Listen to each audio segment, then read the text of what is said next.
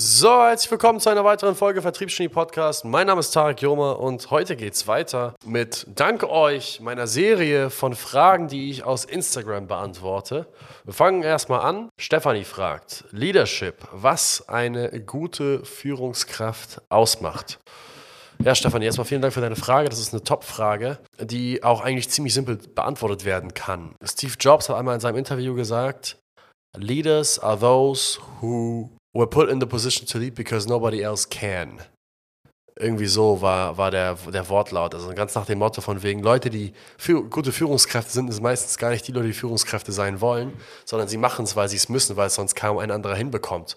Und die Erfahrung haben wir auch gemacht. Meistens sind die Menschen, die von Anfang an in eine Führungsrolle kommen wollen, haben diese Menschen die falschen Motive. Menschen, die von Anfang an sagen, ich möchte eine Führungskraft werden, sind sehr oft aus den falschen Gründen angespornt, eine Führungskraft zu werden, nämlich aus egoistischen Gründen. Und Führung ist eine zu 100% altruistische Tätigkeit. Man macht Führung nicht für sich selbst, sondern vielmehr für das Wohl anderer. Und Gary äh, Gerald Hüsch, ein sehr bekannter Leadership-Trainer, der jetzt auch Teil unseres ja, Beratergespanns ist, hat mich in meiner Aussage da auch bestätigt, als ich zu ihm gesagt habe, der einzige Grund, weshalb ich jeden Tag so viel Gas gebe, ist, damit es andere Leute in meinem Windschatten einfacher haben. Und der einzige Grund, weshalb ich versuche, jeden Tag die Aktionen durchzuführen, die ich tue, das heißt, morgens früh aufzustehen, ins Fitnessstudio zu gehen, mich um meine Psyche zu kümmern, mich um meine Physis zu kümmern, die richtigen Entscheidungen für mein Unternehmen zu treffen, äh, vor den Leuten immer ein positives Vorbild zu sein, ist einfach nur dafür da, damit diese Menschen sich ein Beispiel an mir nehmen können und dann aus der Motivation und dem positiven Beispiel, welches ich gebe, heraus Lust haben, selber als was Besseres aus ihrem Leben zu machen. Das heißt, Führung ist eine Sache, die tut man rein aus der Nächstenliebe. Führung ist eine Sache der Nächstenliebe. Und was zu das ist das Erste, was eine Führungskraft ausmacht. Und das Erste und eigentlich auch das Letzte. Wenn du jetzt einmal Beispiele anschaust von ja, von einfachen Lebenssituationen, wo Führungskräfte ein Beispiel sind. Das nenne ich dann einfach immer im, im, Familienkontext. Der Vater, der Familienvater, ja, der Patriarch, wie man ihn im klassischen Sinne kennt. Beim, am Sonntag, wenn die Sonne scheint draußen und der Grill rausgefahren wird, die Kohle in den Grill geschüttet wird, so angezündet, wer macht die gefährlichste Aufgabe, den Grill anzuzünden? Der Papa, richtig, der Patriarch, die mächtigste und stärkste Person der Familie, ist dann die Person, die den gefährlichsten Job hat, nämlich den Grill zu, äh, anzufeuern. Dann ist meistens auch der Fall, wenn es in einem traditionellen Haushalt ist, Wer ist dafür verantwortlich, dass das Fleisch gekauft wurde, beziehungsweise damals gejagt wurde? Auch der schwierigste Akt des Ganzen, ja, wahrscheinlich deutlich schwieriger als das Fleisch zu marinieren und die Salate zubereiten, ist es, genug Geld zu erwirtschaften, um Fleisch für alle zu kaufen. Wer macht das? Der Papa.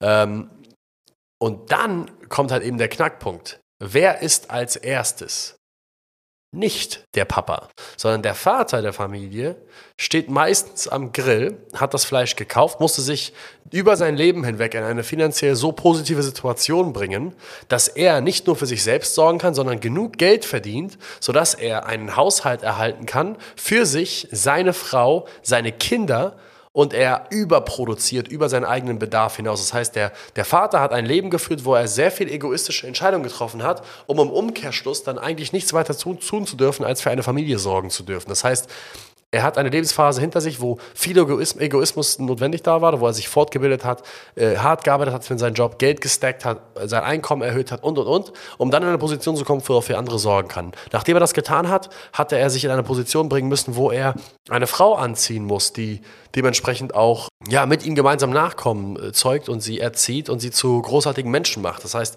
das macht er auch aus der Nächstenliebe heraus, dass er sich in eine Position bringt, dass er die bestmögliche Partnerin anzieht. Was man glauben würde, ist, dass er das macht aus einer Position heraus von Egoismus, weil er will die hübscheste, angesehenste Frau haben. Aber das stimmt nicht. Der Mann bringt sich meistens eigentlich eher in die Position, dass er viel Auswahl hat beim weiblichen Geschlecht, weil er das bestmög den bestmöglichen Partner bzw. die bestmögliche Partnerin haben möchte, um die Kinder zu zeugen und mit mit ihnen großzuziehen, sodass die, seine Kinder, seine Nachkommen die bestmögliche Mutter haben. Das heißt, wieder aus dem Egoismus in den Altruismus, in die Nächstenliebe herein. Dann kommen wir zum Beispiel des Grillens wieder. Der Papa grillt, ja, und er hat das Geld verdient, er hat den Grill angemacht, was, die, was die gefähr der gefährlichste Job ist. Er hat, ähm, er bezahlt die Miete, er ähm, äh, versorgt den Haushalt, er hat die Steaks gegrillt. Und welches Stück Fleisch kriegt er? Das Beste oder das Schlechteste? Und wann isst er? Am Anfang oder am Ende? Richtig. Also er isst zunächst einmal, wenn alle satt sind. Das heißt, er hat allen Leuten Essen gegeben und erst wenn jedes einzelne Maul gestopft ist und jeder bis zum Ende satt ist und keiner mehr sagt, ich habe noch Hunger, erst dann greift er sich sein Stück Fleisch. Und das Stück Fleisch, was er meistens bekommt, ist meistens das trockenste, kälteste und wahrscheinlich auch nicht das Beste, weil das Beste wird verfüttert an die Familienmitglieder, für die er sorgt. Und das ist auch irgendwo die Eigenschaft Nummer eins eines Leaders erklärt anhand eines Familienbeispiels. Wenn man sich einen Leader anschaut, im Kontext der Schifffahrt. Der Kapitän, sagt man so schön, ist der, der das Boot als erstes betritt und im Falle einer Evakuierung als letzter wieder verlässt. Und das macht Führungskräfte aus. Führungskräfte opfern sich selber, damit es anderen besser geht. Sie bringen sich in, ein, in die vorteilhafteste Position, in der sie sein können. Der Kapitän hat den höchsten Aussichtspunkt, den meisten Platz und auch von der Crew wahrscheinlich das angenehmste Zimmer, aber nicht, weil er Komfort haben will für sich, sondern weil er in der Position sein muss, in der er am meisten Hilfe anbieten kann, beziehungsweise Hilfestellung äh, anbieten kann. Und ähm, Führungskräfte haben es nun mal so an sich, dass, dass, sie, dass sie sehr altruistische Menschen sind und ähm, ja, tatsächlich alles geben für ihre Mitmenschen. Und ich würde von David und mir behaupten, dass wir Top-Führungskräfte sind. Ganz einfach, weil wir dieses Prinzip befolgt haben. Und viele haben am Anfang gedacht, dass wir spinnen. Ähm, wir haben ein Unternehmen aufgebaut, welches die ersten Jahre wenig Profit ausgeschlagen hat. Wir haben unseren Mitarbeitern in frühen Phasen schon Teamreisen ermöglicht. Wir machen jede Woche einen Teamabend.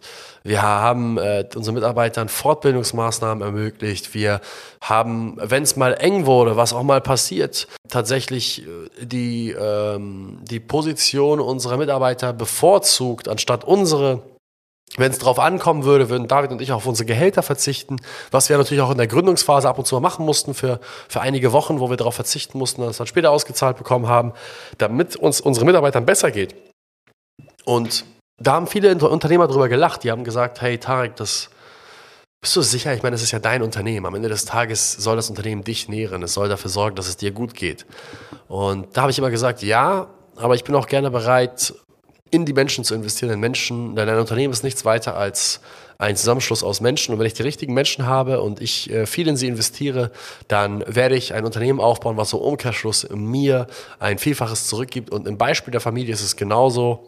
Wenn du deine Aufgabe als Mann oder als Frau, also als Mutter oder als Vater gut erfüllst, dann musst du viele, viele Opfer bringen, um Kinder großzuziehen, um sie zu Erwachsenen zu machen, die einen großartigen Charakter haben, die, die, die, die, die nach Werten streben, die ehrenswert sind, um aus ihnen Menschen zu machen, die in der Gesellschaft einen positiven Beitrag leisten. Das erfordert viele, viele Opfer im Umkehrschluss. Aber wenn du dann einmal dieses Opfer gebracht hast, welches ein Riesenopfer ist, und du das erfolgreich gemeistert hast, wirst du im Alter dafür belohnt, weil ich glaube, ich kann mir schon vorstellen, dass es kein schöneres Gefühl gibt, als in seiner Wohnung zu sein, in seinem Haus zu sein und dann Besuch zu bekommen von seinen Kindern, von den Partnern deiner Kinder, von deinen Schwiegersöhnen, Schwiegertöchtern, von, von, von deinen Enkelkindern und zu sehen, wie diese Menschen ähm, dir etwas zurückgeben wollen. Und das ist ein Gefühl, welches man sich erarbeitet durch Opfer, die man bringt.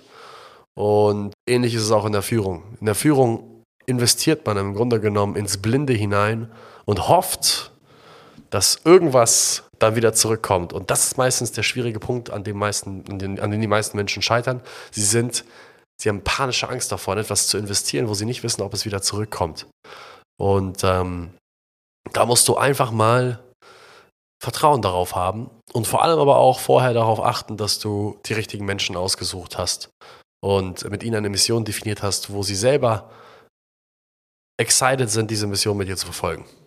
So, ich hoffe, das hat diese Frage beantwortet. Ich weiß, ich habe viele Beispiele gegeben und habe auch viel drumherum geredet, aber ich denke, die sind notwendig, damit man das verdeutlicht. In dem Sinne, ich wünsche euch allen schöne Festtage, äh, schöne Tage mit eurer Familie und vergesst nicht, euer neues Jahr 2023 zu planen, nachdem ihr das Jahr 2022 evaluiert habt. Abonniert den Podcast, liked den Podcast und wir hören uns bis zum nächsten Mal. Ciao, ciao.